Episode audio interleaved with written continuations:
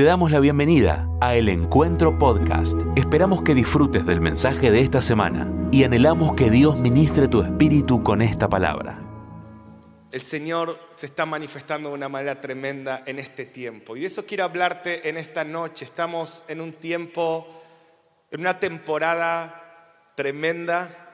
Eh, no, no, estoy predicando desde, bueno, desde Isea y acá con ustedes y ver todo lo que Dios hizo en este último mes. Es una temporada fértil, son semanas de mucho movimiento, de mucha intensidad, son días eh, donde el Espíritu Santo está haciendo algo. ¿Sí? Sé que a veces nos cuesta verlo porque también Satanás está haciendo algo, ¿no? y a veces vemos más lo que Él está haciendo que lo que el Espíritu está haciendo. Pero hay una actividad del Espíritu tremenda y, el título de esta prédica es El ritmo del Espíritu. El ritmo del Espíritu. Y es, es esto, ¿no? Entender qué es lo que Él está haciendo y aprender a movernos a su ritmo, movernos a la velocidad de lo que Él está haciendo. Te voy a mostrar que a veces nos ralentizamos, a veces no vamos, no entendemos lo que Él está haciendo y perdemos el ritmo. ¿Sí? Cuando, no sé a cuántos les gustan las, las carreras de autos, ahí con mi papá nos gustan mucho las carreras de autos, y, y algo que en las carreras se llama que el conductor encontró el ritmo de carrera, que es eso que encontró una velocidad ni más rápido ni más lento para llegar a la meta. Es el ritmo, a veces lo podemos ver en una maratón, ¿sí? acá tengo a la maratonista Fabi y varios maratonistas que es el ritmo de la carrera, ¿no? Eso es clave. O sea, eh, si vos no encontrás el ritmo, te cansás. Si vas más lento, no llegás. Si vas más rápido, te cansás. Pero hay un ritmo. Y estamos en un tiempo donde el Espíritu Santo está marcando un ritmo. Y, yo lo, usaba estos días en las prédicas que estuve haciendo en distintos lados, que lo que yo veo en mi espíritu es como que Él que es el entrenador de entrenadores. ¿Cuántos creen que el liderazgo de Jesús es la clave para llegar a la meta? Y Él es el entrenador. Y esto es como cuando uno va al gimnasio ¿sí? y, y está la cinta de correr. Algunos se están imaginando lo que digo porque nunca lo experimentaron. Pero está la cinta de correr y el entrenador te dice, bueno, vas a caminar y no sé qué velocidad pone, pone la velocidad, supongamos 10, y la cinta empieza a moverse, y si vos no caminás al ritmo que el entrenador dijo, te caes. Y si el entrenador empieza a acelerar la cinta y vos no te acelerás, ¿qué pasa? Gracias por la ayuda. ¿eh? Te caes. ¿Y qué te vengo a decir para que puedas ver, iglesia, el encuentro en el Espíritu? Estuve todo este mes gestando esta palabra después de escuchar todo lo que Dios nos habló, desde intimidad con el amado, tengo así el corazón, sobre todo el domingo de lo que pasó acá. Y yo lo que siento es que Dios está acelerando la cinta, nuestra cinta espiritual en esta iglesia. Y si vos no te acelerás y encontrás el ritmo, te caes. Entonces puedo hacer dos cosas. Hay gente que se va a bajar de la cinta pastores, a Jesús le pasó, ¿no? Juan 6, 66, Jesús empezó a hablar y hubo gente que dijo, esto va a una velocidad, no es lo que quiero para mi vida. Ok, dice que en los últimos tiempos mucha gente se va a bajar de la cinta. Pero hay otros que nos vamos a quedar en la cinta. ¿Cuántos se van a quedar en la cinta del Espíritu? Pero si vos no entendés el ritmo, te caes. Y eso te quiero hablar en esta noche, cómo encontrar el ritmo del Espíritu en lo que Él está haciendo en esta temporada y no solamente para no caerte, sino cuando vos encontrás el ritmo del Espíritu, viene una paz. Es como el ritmo, ¿no? Como, como el entrenador dice, si vos corres a este ritmo, vas a correr con paciencia. Si vos corres a este ritmo, no te vas a cansar. Si vos corres a este ritmo, en el ritmo del Espíritu fructificás. Aparecen frutos del Espíritu que solo pueden manifestarse cuando estás en el ritmo del Espíritu. Y mi sensación, mi discernimiento en los cultos es que hay personas que están en ritmo, y están tipo Fórmula 1 acá, tipo eh, el que va primero en la Fórmula 1 está. Hay personas que vos la ves en el espíritu y empieza la canción y ah, es como que el entrenador dice cinta y ¡wow! empezamos a correr. Y están ahí.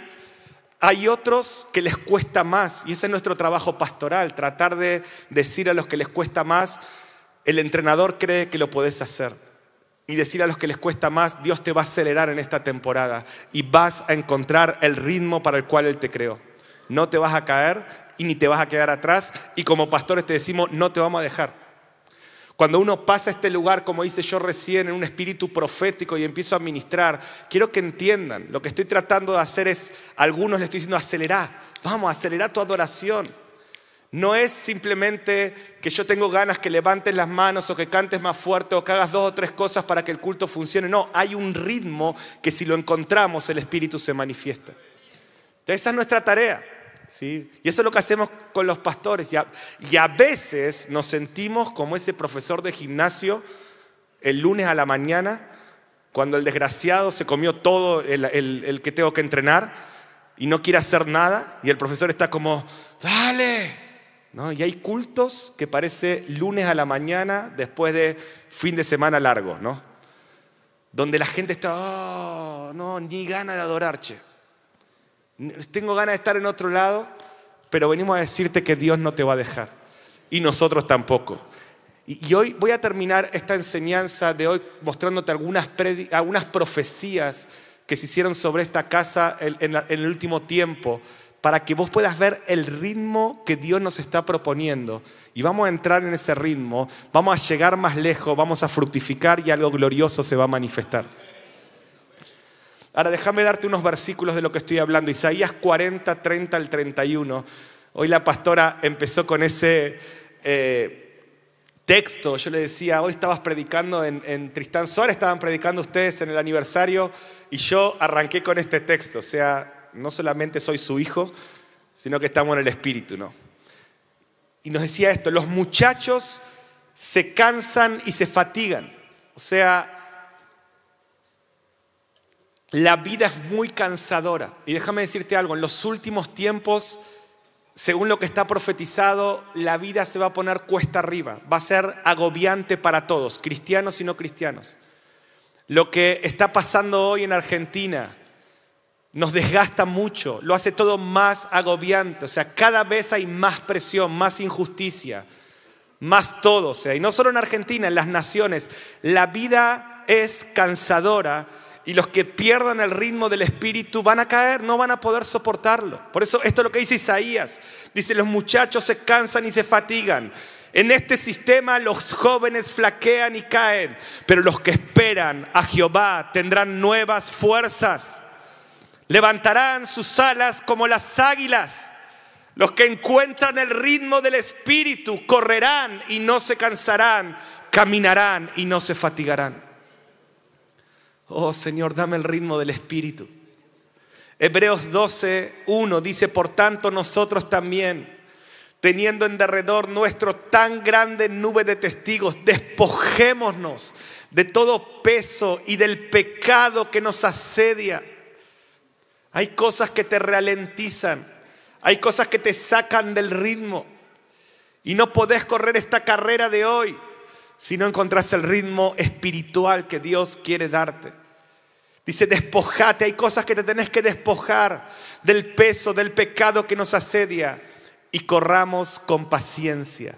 Corramos con paciencia la carrera que tenemos por delante.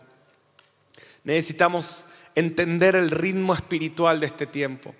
Y cuando hablo del ritmo espiritual, miren, cuando una persona no está en el ritmo de lo que Dios está haciendo, se le va la paz, la falta de paz, se cansa mucho, está como cansada, eh, viene ansiedad, ¿no? Cuando Satanás no te puede frenar, te acelera. Y hay tantos síntomas de falta de ritmo espiritual. Pero cuando encontrás el ritmo espiritual, empezás a avanzar, fructificás, no te cansás, y me gusta esto, y disfrutás. Mi hermano, están pasando cosas gloriosas a nuestro alrededor. Solo en el último mes, podríamos hablar del último año, pero lo que está pasando a nuestro alrededor, en medio de este caos actual, estamos en un tiempo de tremenda gracia como iglesia.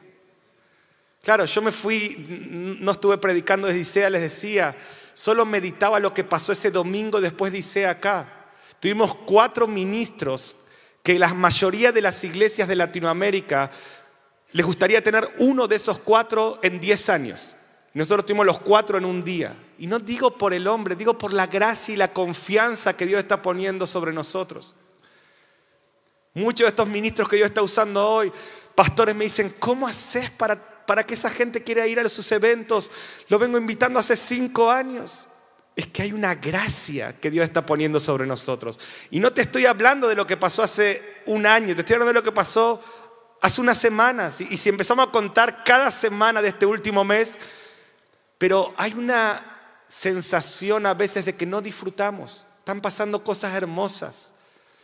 Aún en tu vida, Dios está haciendo cosas hermosas y a veces no disfrutamos. Estamos como vacíos. Hay una sensación extraña que nos está frustrando. Y decimos, ¿por qué yo voy a la iglesia? Estoy haciendo las cosas bien. Estuve en Isea. Estoy donde hay que estar. Pero ¿por qué me siento de esta manera? Y Dios te dice, porque no estás entendiendo el ritmo. No estás corriendo al ritmo espiritual necesario. Y quiero darte tres claves para encontrar el ritmo del espíritu. Tres claves. Oh, oh, Le decía a varios, hoy me escribió mucha gente por esta prédica como Fide y yo le decía, mira, me prediqué a mí hoy, porque esto es lo que yo estoy viviendo y lo que estoy buscando. Yo estoy viendo que algo está pasando, yo estoy viendo un aceleramiento de la gracia de Dios sobre nosotros. Y, yo, yo estoy viendo que el entrenador le está dando con el dedito a la cinta. Más, más, más. Y yo no me puedo quedar igual. Tengo que avanzar. Ahora, quiero enseñarte estas tres claves. Para encontrar el ritmo del espíritu necesitas descansar, permanecer y acelerar. Quiero que lo digas conmigo. Descansar, permanecer y acelerar. O sea, ¿por qué a veces Dios te dice, acelera en tu fe? Vamos a acelerar en este, en este área. ¿Y por qué a vos te cuesta responder? Porque estás cansado. Porque te estás cansando con cosas que te roban las fuerzas. No podés acelerar cuando el maestro te dice, este es un momento clave para acelerar. Si vos acelerás acá vas a ver frutos. Es un momento de gracia. Si corres más rápido, prepárate para ver las cosas que van a pasar. Pero ¿por qué no aceleramos? ¿Por qué nos cuesta? De vuelta, no aceleramos cuando hay que acelerar porque no sabemos descansar cuando hay que descansar. ¿Por qué no permanecemos? También, porque estamos acelerados con cosas que no tenemos que acelerar, no estamos muy preocupados con cosas que nos sacan de ritmo y no estamos quedándonos donde nos tenemos que quedar para fructificar. Entonces, algunas preguntas, hoy sería un buen día para que anotes, porque es muy clave muchas cosas que voy a hablar. Yo le decía a, papá hoy que, digo, yo creo que esta es una, creo que Dios me dio una palabra clave para este tiempo de la iglesia. Así que el que tenga oídos para oír, que oiga. Y, y hay algunas preguntas que tenés que hacerte. ¿En qué cosas necesito descansar? ¿En qué cosas estoy acelerado y Dios quiere que vaya lento? ¿Sí? Yo entiendo que la crisis económica acelera nuestra preocupación. Es una estrategia de Satanás. Y estamos perdiendo tantas fuerzas en preocuparnos por esta realidad diabólica económica de Argentina. Pero es una estrategia. Estamos tan acelerados y tan preocupados y tan pendientes de esto que perdemos el ritmo. Y hoy te vengo a decir que por más que haya, bíblicamente dice que por más que haya maldición en la tierra, si vos caminás al ritmo del Espíritu, vos y tu casa serán llenos de la provisión del cielo. Y hoy te voy a contar algunos testimonios, hay cosas sobrenaturales. Dios dice, precisamente por eso, si vos corres a mi ritmo, vas a empezar a ver lo que solo yo puedo hacer. Ahora, ¿en qué cosas necesitas descansar? ¿En qué cosas necesitas permanecer? ¿Y en qué cosas necesitas acelerar? Tres preguntas de oro. si vos te respondes estas tres preguntas, entras en el ritmo del espíritu y vas a comprobar todo lo que se desata cuando corres en ese ritmo. Amén, ¿están conmigo? Entonces, hacete estas preguntas. ¿En qué Dios me pide que descanse? ¿En qué tengo que profundizar, permanecer? Dios está soltando bombas entre nosotros y no permanecemos. ¿Y en qué tengo que acelerarme? Ok, ¿le entramos? ¿Sí? ¿Vamos? ¿Me acompañan? Gracias por esos dos que levantaron la mano. Vamos, gracias, ahora sí, ahora sí. Entonces, número uno, descansar. Como te decía, estamos cansados, estamos lentos. Ahora van a ver un rato y le vamos a mostrar a Jesús diciendo, están lentos. No están respondiendo a ritmo. Sé que suena exhortación esto, pero créeme que te estoy animando. Y créeme que, te estoy invitando a una temporada tremenda en tu vida. Necesitamos aprender a descansar. Saben que descanso es matar lo que te cansa. Eso es porque a veces creemos que descansar es no hacer nada, ¿no? Ah, hoy voy a descansar, domingo, hoy día de películas. Hoy día, no sé, de ocio. Y a veces lo que no te das cuenta, que el ocio es lo que más te cansa. Eh, ejemplo fácil. Hoy día de película y de vuelta, no está mal ver una película, una serie, pero te dicen, hay veces que nosotros creemos que eso es descansar y viste la película y viste algo que no tenías que ver, una imagen, de vuelta, no estoy hablando de algo obsceno, pero viste algo que no tenías que ver y eso siembra algo en tu corazón, que eso determina que toda esa semana probablemente vas a estar luchando con tentaciones sexuales y cosas y te metes en una pelea que te cansa. Entonces, ¿qué es descansar? es cómo puedo evitar lo que me cansa para que cuando Dios me pide que acelere yo pueda responder a tiempo. A veces creemos que descansar es no hacer nada, pero el verdadero descanso es declararle guerra a lo que te cansa. Acabamos de verlo, el pecado te cansa.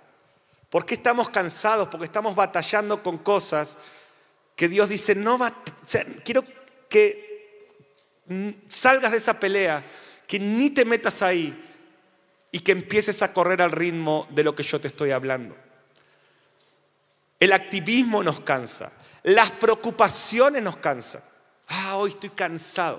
Me voy a poner a ver la tele y empiezo a ver los noticieros y estoy recibiendo una narrativa que cansa mi espíritu. Entonces, claro, al otro día ni ganas de leer la Biblia, ni ganas de orar y perdemos el ritmo.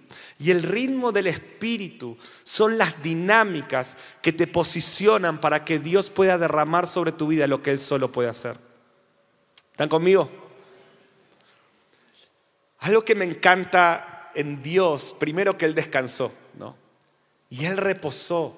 Y Él nos muestra este principio. Si vos aprendés a descansar de las cosas que tenés que descansar. Las preocupaciones te cansan. Escucha, las preocupaciones toman el lugar de antemano, pre, preocupación, o sea, ocupan el lugar de la bendición que Dios quiere derramar sobre tu vida. ¿Ves? Ah, estoy por eso, ¿qué es descansar? Es cerrar tus ojos, tus oídos y tu corazón a lo que te preocupa.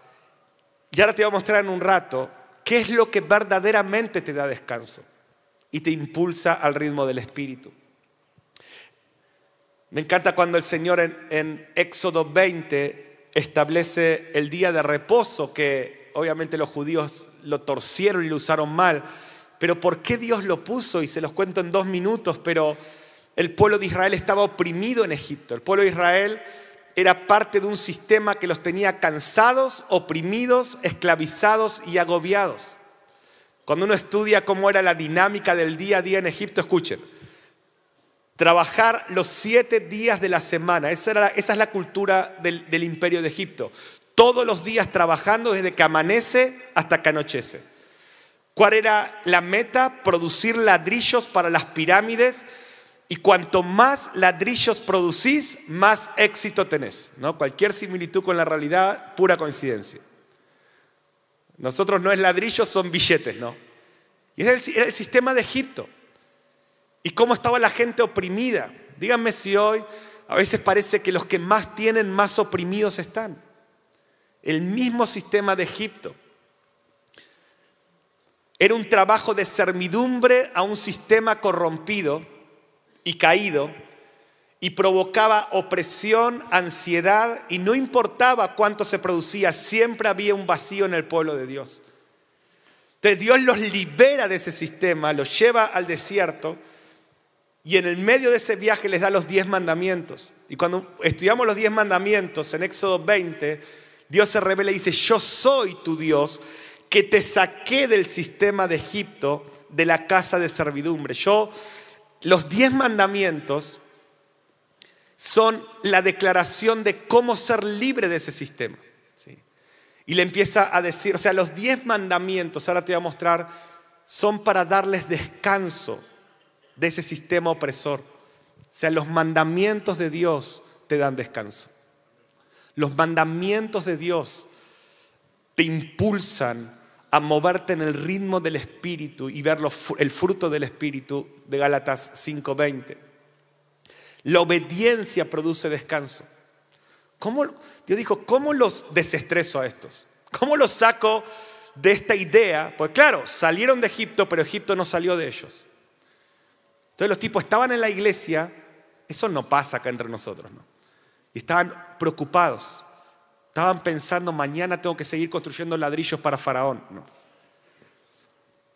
Y, y seguirme en la charla, porque esto no termina en que dejes tu trabajo, sino termina en que metas a Dios en tu cultura que metas a Dios en tu día a día. Amén. ¿Están conmigo? O sea, hacia ahí vamos.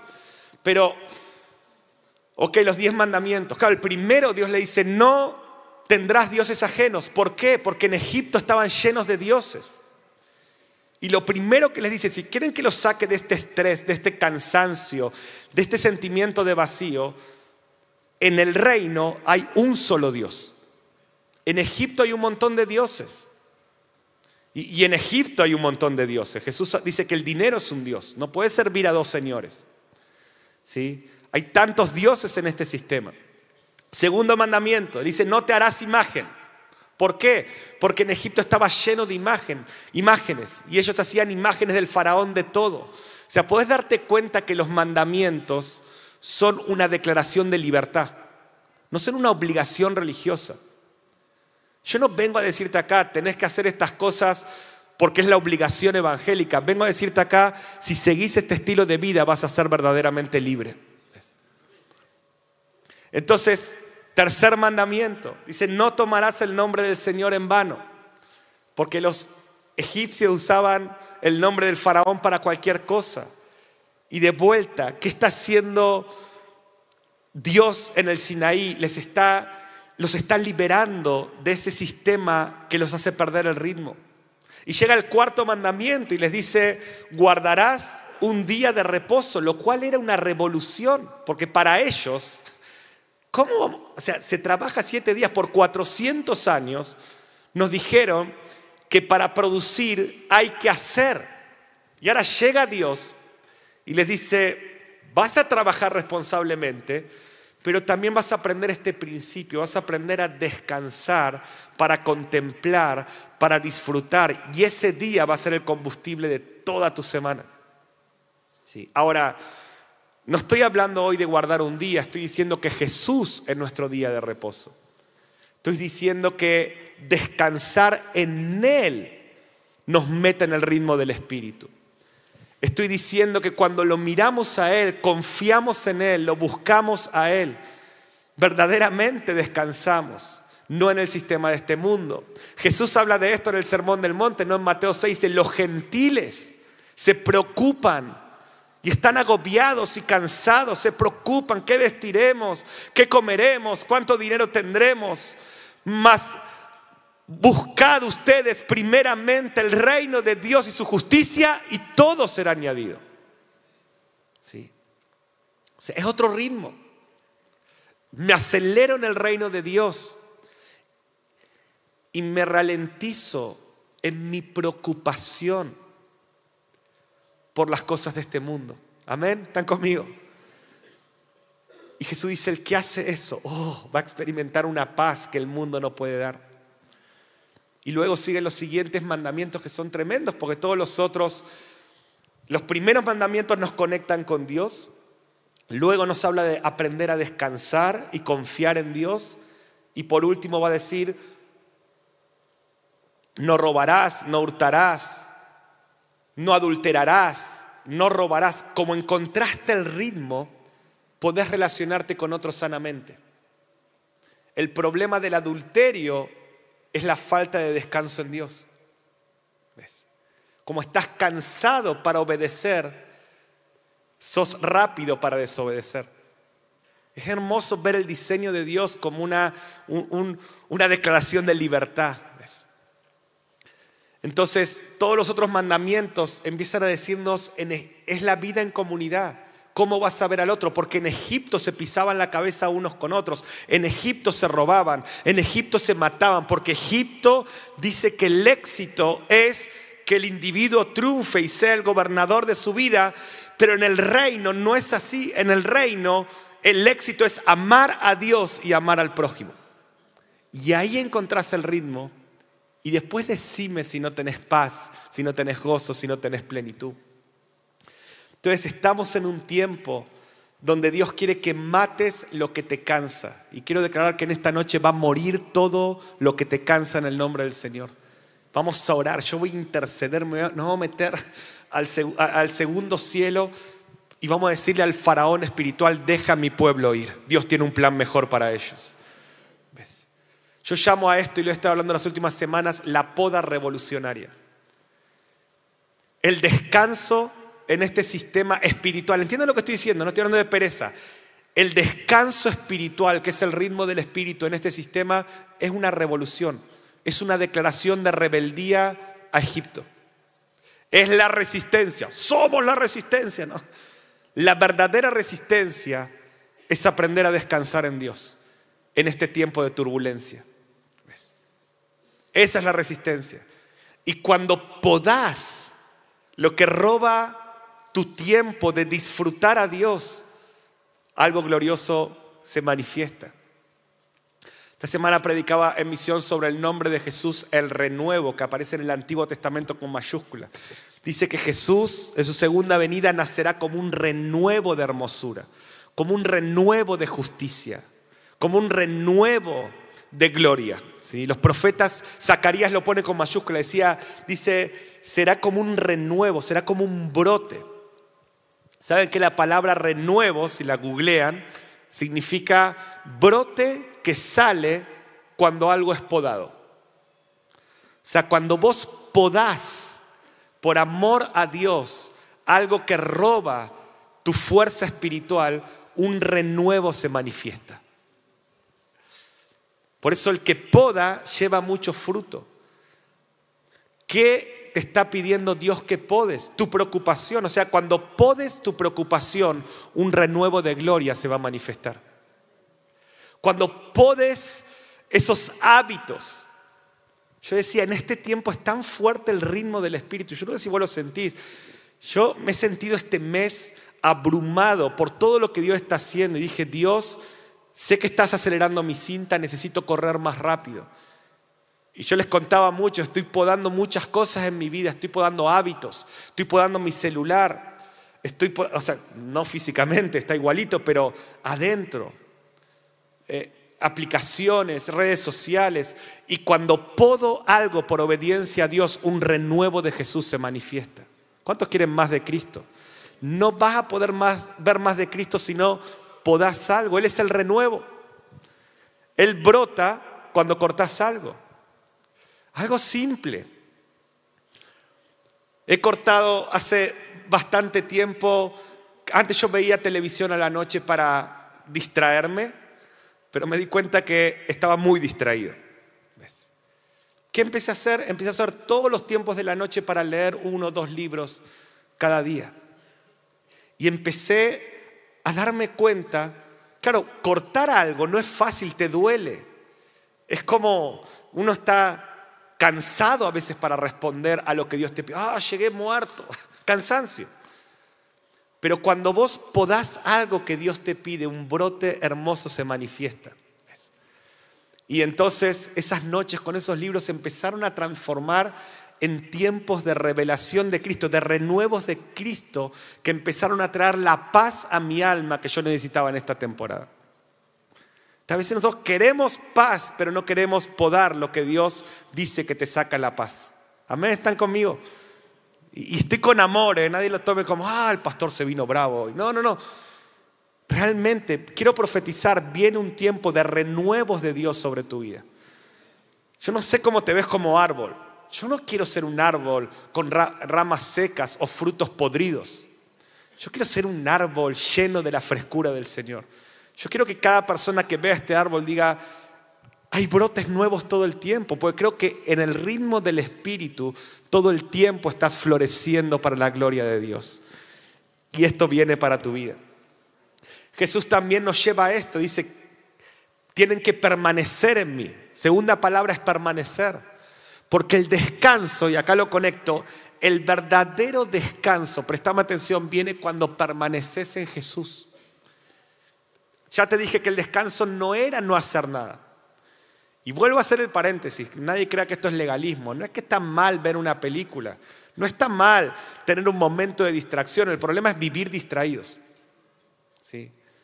Y quizás no, no es que tenés que podar la televisión de tu casa, no, quizás tenés que podar, en vez de ver cinco horas de series, mira cuatro y léete un libro en esa hora, orá en esa hora y empezá a acelerar en cosas que Dios te está pidiendo. Ahora, el verdadero descanso es permanecer en Jesús. Esto es poderoso. Oh, mis hermanos, siento que Dios te quiere meter en un tiempo de paz, de plenitud.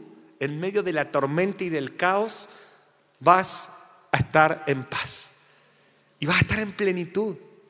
Todo se va a sacudir mucho, ya se está sacudiendo, pero Dios está enseñando un ritmo de plenitud, de gozo. Y eso va a ser un arma evangelística, porque la gente te va a decir, hey, ¿Por qué tenés esa cara en medio de todo lo que está pasando? Ah, porque estoy mirando a alguien que me produce este gozo. Y los frutos, tus frutos, los van a comer aún las personas que no conocen a Cristo. El descanso es permanecer en Jesús. Miren esto, Jesús dijo, venid a mí todos los que estáis trabajados y, cargados, y yo os haré descansar. ¿Qué es el descanso? verlo. Por eso yo te ministraba hace un rato. Míralo a Él. Que la meta de tu vida sea Juan 17.3. En esto consiste la vida eterna, en que me conozcan. Apasionate por Él. Acelera tu pasión por Jesús. Acelera tu pasión por las escrituras. Acelera tu vida de oración. Y decime si no hay fruto, si no hay paz, si no hay gozo. Y si ese ritmo no te hace llegar a la meta, pleno en el camino. El descanso, Jesús, vengan a mí, yo soy tu descanso. Yo soy tu descanso. Llevad mi yugo sobre vosotros y aprended de mí que soy manso y humilde de corazón y hallaréis descanso para vuestras almas. O sea, ¿qué es llevar su yugo? Es vivan como yo vivo, lleven mi forma de trabajar. Yo descanso y trabajo. Yo sé cuándo trabajar. Yo sé cuándo parar. Yo sé cuándo acelerar.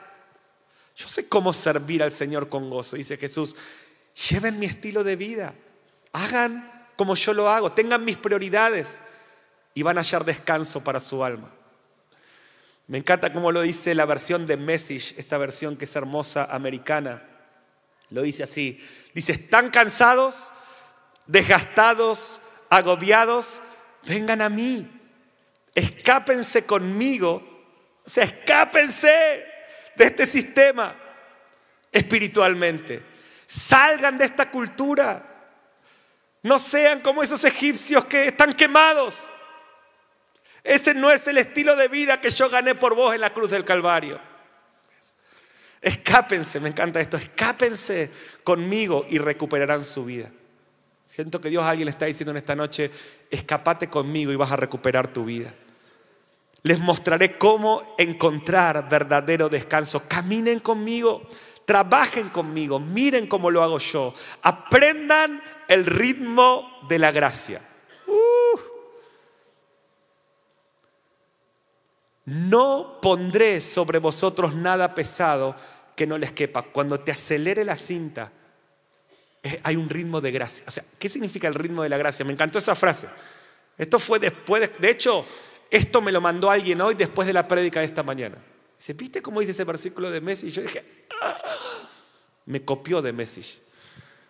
El ritmo, de, Dios me dijo, Mariano, ¿sabes lo que es el ritmo de la gracia? Es que vos encontrás mi ritmo exacto y experimentás mi gracia sobrenatural. Yo quiero el ritmo de la gracia. Y en los últimos tiempos, si no experimentamos el ritmo, el ritmo de la gracia, vamos a quedar quemados. Vamos a quedar quemados, pero Dios nos está liberando de esto. Hay que permanecer en Él, hay que permanecer en sus palabras. Me quiero ir rápido al final, pero amada iglesia, te lo tengo que decir, Dios está sembrando semillas capaces de producir un fruto tan sobrenatural, tan sobrenatural. La matemática de Dios, dice Juan 15, si ustedes permanecen en mis palabras, por eso tenemos que podar, por eso tenemos que ralentizarnos en cosas. Yo llevo escuchadas como algunas tres veces ya, dos todas, tres veces ya cada prédica Dicea. Pero a ver, yo ya conozco esos temas pero reconozco la gracia que Dios nos está dando y por qué Dios está sembrando esas semillas sobre nosotros. Y yo dije, Juan 15. Pues, me acuerdo el domingo siguiente, Isea, el pastor dijo, a ver, ahora tenemos que dar fruto. Yo escuché esa palabra. Estaba de viaje y escuché esa palabra. Dijo, ok, ya pasó Isea, pero ahora tenemos que dar fruto. Y he aprendido esto en la Biblia. El fruto no se da por haber ido Isea, el fruto se da por permanecer en las palabras. Te puedo decir casi de memoria las 12 prédicas de Isea. Y a ver, son todos temas que yo manejo en mi conocimiento claro, pero no se trata de mi mente, se trata de cómo permanezco en lo que Dios me está hablando y los frutos de gracia que estamos viendo son sobrenaturales en medio de la crisis de este país, solo por permanecer y en esta iglesia estamos en el horno. Perdón que se los diga así, pero Dios sabe lo que hace. En esta iglesia la cinta va rápido. Pues yo estoy hablando de pero esta prédica de ahora y la del domingo pasado, y cada prédica la deberíamos escuchar varias veces si queremos llevar fruto. Es como que el sembrador suelta semillas. Y me dicen, Mariano, no tengo tiempo. Y yo te digo, nadie tiene tiempo. Pero ¿qué vas a podar? para crear un espacio para eso. Yo hoy escucho prédicas bañándome. De hecho, esta tarde, a prediqué a la mañana, prediqué ahora y en el medio escuché una prédica. Pero, a ver, de vuelta, no, ay Mariano, no, estoy haciendo lo que dice la Biblia. Filipenses 4.9, Pablo dice, lo que ven de mí, eso hagan. Es, es un compromiso pastoral. Para eso Dios nos hizo pastores. Para darles un modelo de cómo correr al ritmo correcto. ¿sí? Ahora, es, es, yo quiero descansar, quiero a Cristo. No es que escucho, o sea, escucho prédicas y leo libros y oro y estudio mi Biblia porque Dios me invitó a un tiempo de plenitud impresionante y de fruto sobrenatural. Y ese camino es mucho más atractivo que este camino. Y Dios nos está metiendo como iglesia en esto. Esto es, esto es comunitario. Esta prédica no es personal. Esto es, Dios aceleró la cinta de esta iglesia. Entonces tenemos que descansar, tenemos que permanecer y voy al final, tenemos que acelerar. Tenemos que acelerar. Venite aceleradamente, Dani. No, no, no, tranquila. Entonces, claro, cuando descanso, cuando empiezo a matar lo que me cansa, el pecado nos cansa. Las tentaciones no son pecado, pero nos cansan esas batallas. ¿Cómo puedo alejarme de eso? El amor al dinero en este sistema me cansa. Y Dios dice, tengo un camino mejor, lleven mi yugo, lleven mi forma. Sí. Y ahí está nuestra atención, ¿no? Pero como empiezo a descansar, cuando Dios me pide, respondo. Y acá viene esta parte que me acelero. Dios me dio este versículo, Lucas 24, 25. Entonces les dijo, Jesús les dijo, oh insensatos, y estos a sus discípulos. Jesús no le está hablando, le está hablando a sus discípulos. Después de resucitado, Jesús dice, ahora voy a acelerar la cinta. Ahora vienen 40 días de revelación diaria conmigo después de resucitado, ahora viene Pentecostés, ahora viene la iglesia primitiva. O sea, ustedes no saben lo que viene. Y los dos discípulos están deprimidos, no están fuera de ritmo. ¿Y qué les dice Jesús? Les dice, tardos lentos, lentos para creer, lentos para responder lo que los profetas están hablando. Lentos, están tan lentos. Jesús es el entrenador, ¿no? Cinta, vamos, vamos. O sea, esta historia termina que Jesús le abre los ojos, se les revela, o sea, Jesús no los viene a golpear, Jesús les viene a decir, hey, te estoy acelerando la cinta. Yo contaba que un testimonio para la gloria de Dios, no que la otra semana, cuando fue todo el caos económico en Argentina, después de las PASO, el dólar se dispara, ¿no? Y claro, nosotros en misión debemos 250 mil dólares. o sea que hace dos semanas eso se fue como, no sé, un 30, 40% más. Y, y fue una semana en medio de toda esta, esta dificultad. Bueno, el que no sabe, compramos un terreno para el nuevo campus por una palabra que Dios nos dio. Y de repente ahora tenemos dos años para pagar y, el desafío creció. Entonces, ese miércoles de hace una semana y media atrás, juntamos a los 70 del equipo de misión que trabajan en misión y les decimos, hermanos, tenemos dos, dos años para pagar esto, pero saben que estamos en un tiempo donde Dios está acelerando la gracia y tenemos que correr más rápido, así que para cumplir, para ser rápidos, para responder lo que los profetas están diciendo, vamos a empezar a edificar el campus aunque todavía ni terminamos de pagar el terreno.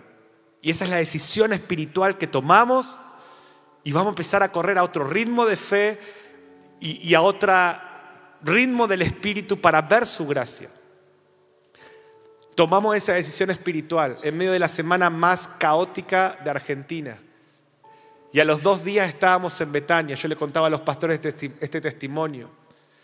Y entra un matrimonio a Betania y piden ahí hablar con y con nosotros, me llaman y para hacerles corta la historia, dicen, mira, este paquete es algo que Dios nos dijo que teníamos que ofrendar. O sea, nadie sabía que habíamos decidido dos días antes de empezar la construcción. Dice, Dios nos habló como familia, argentinos Dice, en medio de la crisis queremos ser obedientes a Dios y nos dan 50 mil dólares en efectivo. Ahí, pum. Y claro, nosotros dijimos, sí Señor, vos lo vas a hacer. O sea, al cielo no le agarra la inflación. O sea, ¿cuántos creen que Dios es el dueño de todo el oro y de toda la plata? Pero el punto es el ritmo. El ritmo. ¿Dónde nos encontró esa ofrenda? En Betania. No preocupados, ¿qué vamos a hacer con la inflación? ¿Vamos a renegociar la deuda de emisión? No, vamos a renegociar nuestra fe para la temporada que viene. Esta semana me junté con el arquitecto y con Mauro y el equipo para decirles, vamos a empezar la construcción, vamos a construir ese lugar que va a ser un epicentro de la gloria de Dios para toda Latinoamérica. Y hablamos del proyecto, ¿no? Y él me vio la cara, yo estaba prendido fuego. A mí me apasiona tanto los negocios del Padre, solo pensar en lo que Dios va a hacer. Y empezó todo el proyecto con subterráneo para estacionar autos y un edificio para un auditorio para 2.500 personas y una cosa impresionante. Y yo estaba prendido fuego, así soñando en Dios y en los miles que vienen. ¿Por qué estoy diciendo esto? Porque Dios dio profecía sobre nosotros como iglesia. Y esto es parte de esa profecía. Y hay palabras sobre tu vida. Y no podemos ser lentos para creer, tardos para creer lo que los profetas dicen. Este es un año de recompensas. No podés ser tardo para creer. Tenés que acelerar tu fe. Tenés que acelerar tu adoración. Tenés que acelerar tu respuesta. Tenés que sacudirte el cansancio en el nombre de Jesús y empezar a correr al ritmo del Espíritu. Y, termino con esto. le digo a Mauro, ok, y al arquitecto, ¿me pueden hacer un número estimativo de lo que estamos hablando este proyecto que queremos empezar a edificar ya? Y, agarraron la calculadora porque vieron que ellos por metro cuadrado y empezaron a contar los metros, bla, bla, bla.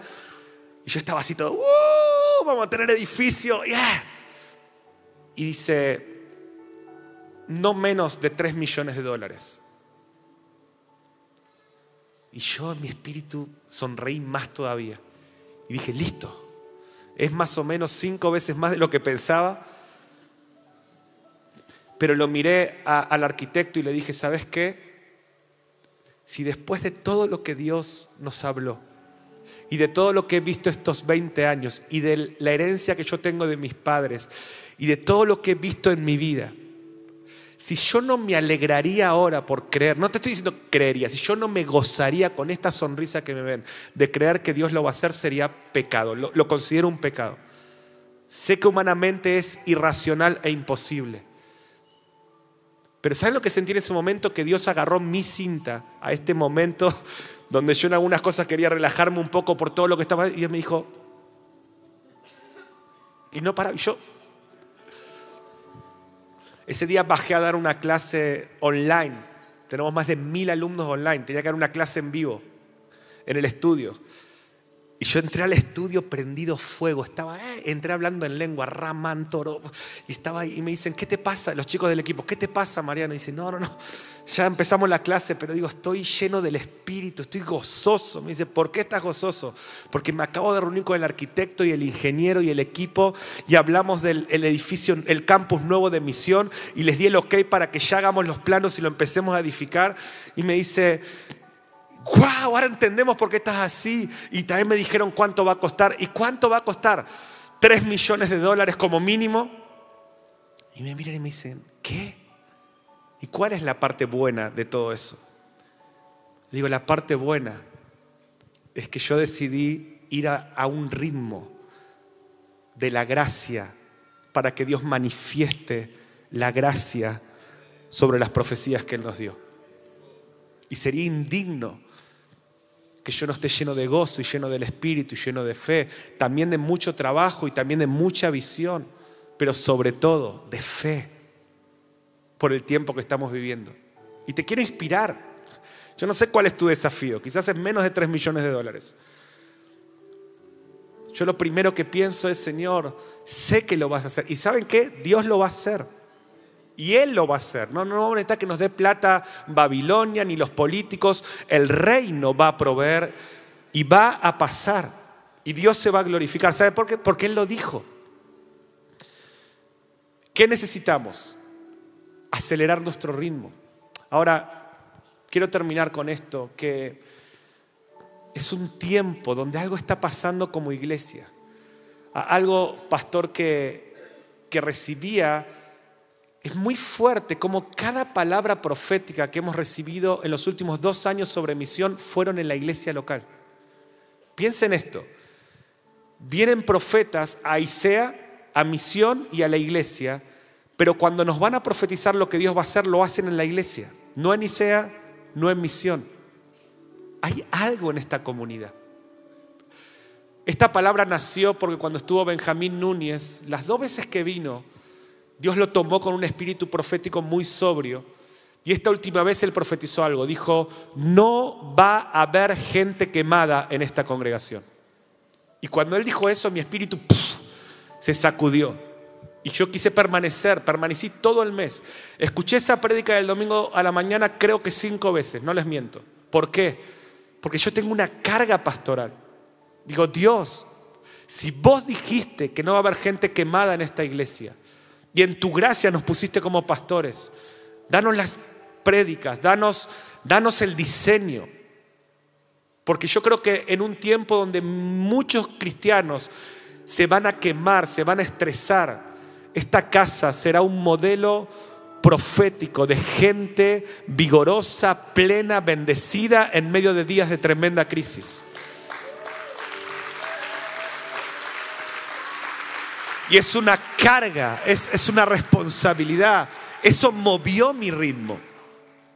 Entonces yo antes de orar, y vamos a terminar orando, quiero darte cuatro minutos de esto que pasó hace un mes y algo que también se profetizó el año pasado, porque habla del ADN de nuestra iglesia el encuentro, habla de quiénes somos, habla de lo que Dios le habló a nuestros pastores hace 30 años, revelado por gente que ni nos conoce, solo el Espíritu. ¿Y saben cómo veo eso? Dios acelerando la cinta y direccionando nuestros pasos. Y mi pregunta es, ¿quiénes van a responder? Por escuchar, los pastores vamos a responder. Pero esto es una comunidad. El avivamiento que viene no es por nuestra respuesta, es por nuestra respuesta. Y vos sos parte, vos sos parte de la historia de Dios en la tierra. Por eso despojate de esas cargas. Entra en un ritmo de fe mayor y vas a ver la gloria de Dios. Yani y Gonza, cuando Dios cierra una puerta, Dios abre una mayor. Y Dios les está acelerando la cinta. Él es fiel. Él ha visto su servicio en estos años. No tengan miedo. Encuentren el ritmo de la gracia y van a experimentar una gracia que va a avergonzar a los enemigos de Dios y va a ser un testimonio vivo para muchos matrimonios de esta casa y de las naciones, de lo que Dios va a hacer en sus vidas. Aceleren el ritmo. Poden, poden, renuevo, más gracia, más Biblia, más servicio, más amor por las personas. Amor por Dios, descanso en Cristo, servicio al prójimo, gracia divina manifestada. Amén. Después de esos cuatro minutos lloramos. Dale. Venga el equipo. Mientras la iglesia local es fortalecida, uno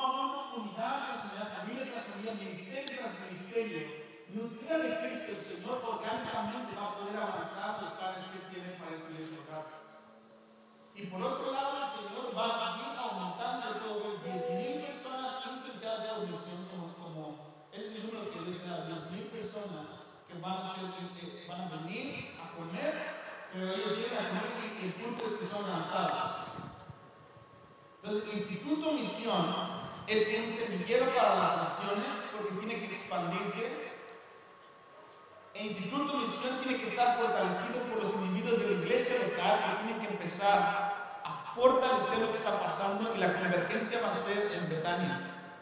Va a haber una convergencia ahí en Betania de una expresión de, de- de oración y adoración extravagante día y noche. Sin competencia, no solo de la iglesia, nosotros somos de Betania, nosotros somos del Instituto Misión. No, va a haber una convergencia que es necesaria como un modelo para el cuerpo de Cristo. Hace cuatro o cinco años, no, tres, cuatro años, um, en una llamada de Zoom, a Mariano, Marcos y yo, estábamos unos por otros, yo necesitaba esa oración de ellos. Mientras yo estaba orando por Mariano, Dios me, me, mostró y se lo dije, ah, yo te veo buscando un terreno y vas a encontrar un terreno y Dios va a poner ahí algo para el Instituto Misión y va a ser una expansión y también va a, ser, va a haber provisión para, para en, ese lugar. Ah, y hay varias cosas que, le dije, lo cual me, me gusta que el Señor lo está haciendo de una manera rápida. Que lo, lo vi, en parte vemos, en parte profetizamos, pero ahora puedes ver cómo tienen ese terreno para crecer, y etcétera, etcétera. Pero lo que me emociona más que el nuevo campus de misión, me emociona Betania volviéndose un cuarto de oración día y noche. Nunca en la historia del mundo en Latinoamérica ha habido un lugar en donde hay un ambiente de adoración día y noche. Nunca en la historia en Latinoamérica ha habido un lugar en donde hay un ambiente de adoración día y noche, en donde la gente llega a un lugar geográfico en donde no hay ningún participante, no hay ninguna distracción para que la gente pueda ver solamente a Cristo. Y lo que Dios está por hacer aquí, amados, va a explotar en Latinoamérica. Por eso, en el llamado apostólico y la encomienda que Dios les dio, es imperante, es necesario, es mandatorio que haya un enfoque apostólico de ver a Cristo a otro nivel. Esto no es mi evaluación hacia ustedes porque yo no vivo aquí con ustedes. No es una exhortación, es una invitación imperante. Es, una, es algo que viene de parte de Dios en ti decirles esto. Debido al llamado apostólico, viene una gracia apostólica para en concentrarse en Cristo. Y cuando la gente venga a ese cuarto de oración de toda Latinoamérica para encontrar, ah, estoy quemado, van a llegar pastores diciendo, Ah, ya vine a todas las intimidades con el amado, ya compré todos los libros, pero... ¡ah! Y van a llegar a un lugar y va a haber gente dando a Cristo, recibiendo de Cristo, dando a Cristo. ¡ah! ¡ah! Cristo. van a recibir a Cristo y van a, y van a llegar pastores, gente buscando, ¿dónde, dónde? Y en ese lugar Betania va a ser, es aquí. Y van a volver a ver esa Biblia olvidada. Y van a abrirla van a decir, oh, estaba aquí, estaba aquí, oh, gracias. Déjame quedarme un par de días más, pero voy. Él está conmigo todos los días. Voy de regreso. Yo puedo hacer esto. Vamos van a llegar para concentrarse en Cristo. Va a haber una unción apostólica en este lugar, amado. Yo lo digo por experiencia, soy un cliente satisfecho. El próximo año, si Mariana no me invita, yo vengo simplemente para recibir esta unción. Oh, en serio, quiero a Cristo. Oh. Y es en la iglesia local, hermanos, es en esta iglesia local. Ah, hubo algo en la conversación con los pastores y Dios cuando hace 30 años le dijeron sí, que pusieron un ADN de Dios acerca de poner los ojos en Cristo. Por eso es el encuentro. No es una misión, es algo interno. Cante el nombre, es tan profético. No es la obra, el pescador, es el encuentro, es el momento con Él. El encuentro es cuando no hay nadie o cuando hay una multitud y en la multitud solamente hay dos personas. Y ojos, dos ojos con dos ojos. ¡Oh! Ese es el encuentro, con multitud o sin nadie. Es el, el momento en donde el tiempo se detiene y Jesús está, aquí estoy, aquí estoy. Hay algo en el ADN de esta iglesia local. Es el encuentro. Y mientras llamamos a una generación a darlo todo, es imperativo que ustedes se den cuenta que eh, que, amen a Jesús, que amar a Jesús, perdón, es central en el estudio y devoción, de la devoción y el discipulado. Y ustedes van a ver a gente no quemada en los próximos años. Yo oro que sea el 100% de la gente que pasa y vive en este lugar. Nunca van a tener testimonios de gente quemada. Quebrantada con errores, caídas, sí, pero no, no quemada. Es muy diferente. Podemos caer en inmoralidad, podemos caer en cosas y restaurados, pero quemados es muy diferente. David cayó mil veces, pero nunca estuvo quemado. Él volvía al Señor, él tenía ese lugar con el Señor. Y ese va a ser el testimonio de esta iglesia local. Nunca gente quemada en el nombre de Jesús. Débiles recibiendo misericordia para dar misericordia, pero nunca quemados, cínicos, nunca cínicos, nunca amargados, nunca con un espíritu de incredulidad, nunca, porque es un encuentro, porque Cristo lo es todo. La razón no es porque no estábamos dispuestos a seguir a Cristo, sino porque estábamos intentando vivir una expresión radical del cristianismo vacíos de Cristo. Mucha gente quemada está buscando abrazar un estilo de vida bíblico lleno de sacrificios fuera de la preocupación del hermoso Jesucristo de nuestro esposo.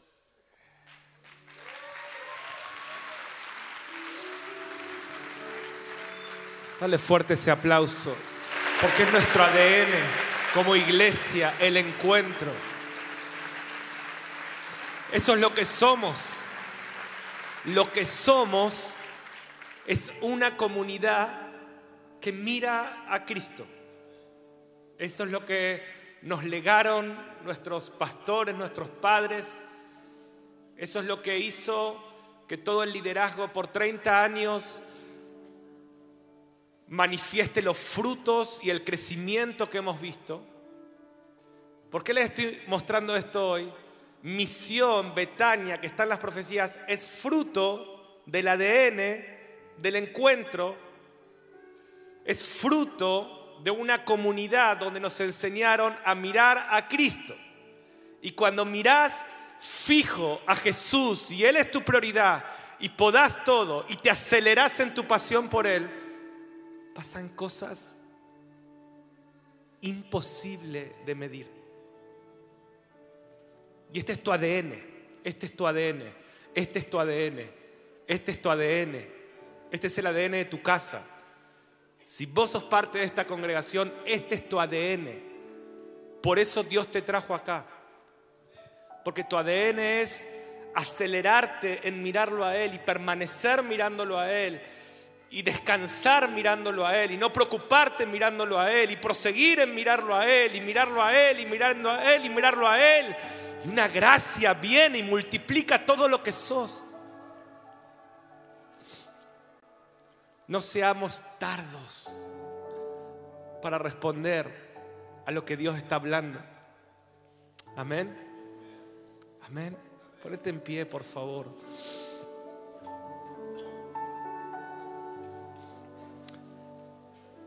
Cierra tus ojos. Dios te dice, mira a Cristo y ya no te vas a sentir quemado. Mira a Cristo y déjame debilitar el sistema de Faraón en tu vida. Mira a Cristo. Mira a Cristo y serás libre. Mira a Cristo y serás sano. Mira a Cristo y sobrenaturalmente Dios enviará ángeles con provisión a tu vida. Mira a Cristo.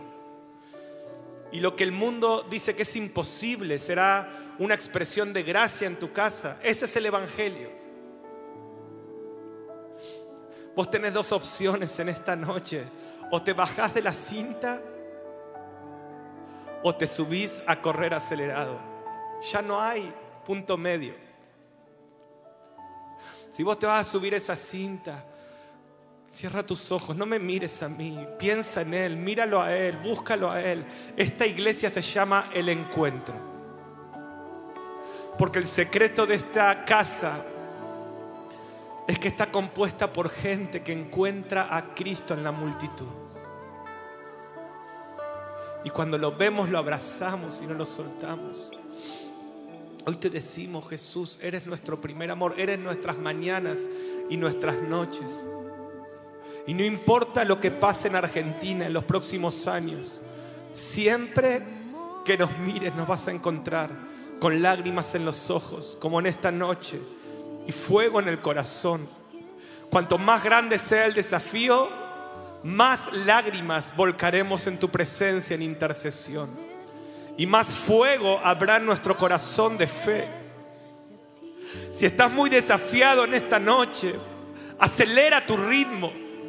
Acelérate en adoración en esta noche. Acelérate en entrega. Acelérate en, decisiones radicales.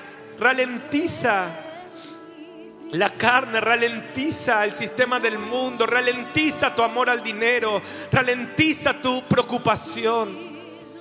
Despójate del pecado y adóralo, míralo y adóralo en esta noche por unos minutos. Levántale tus manos.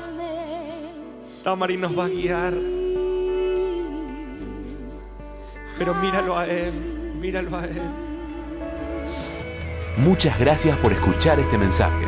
Es nuestra oración que el Espíritu obre en tu vida a través de esta palabra y pueda ser un canal de bendición con otros. Te invitamos a suscribirte y compartir estos mensajes. Para más información, visita nuestra web www.iglesiaelencuentro.org.ar.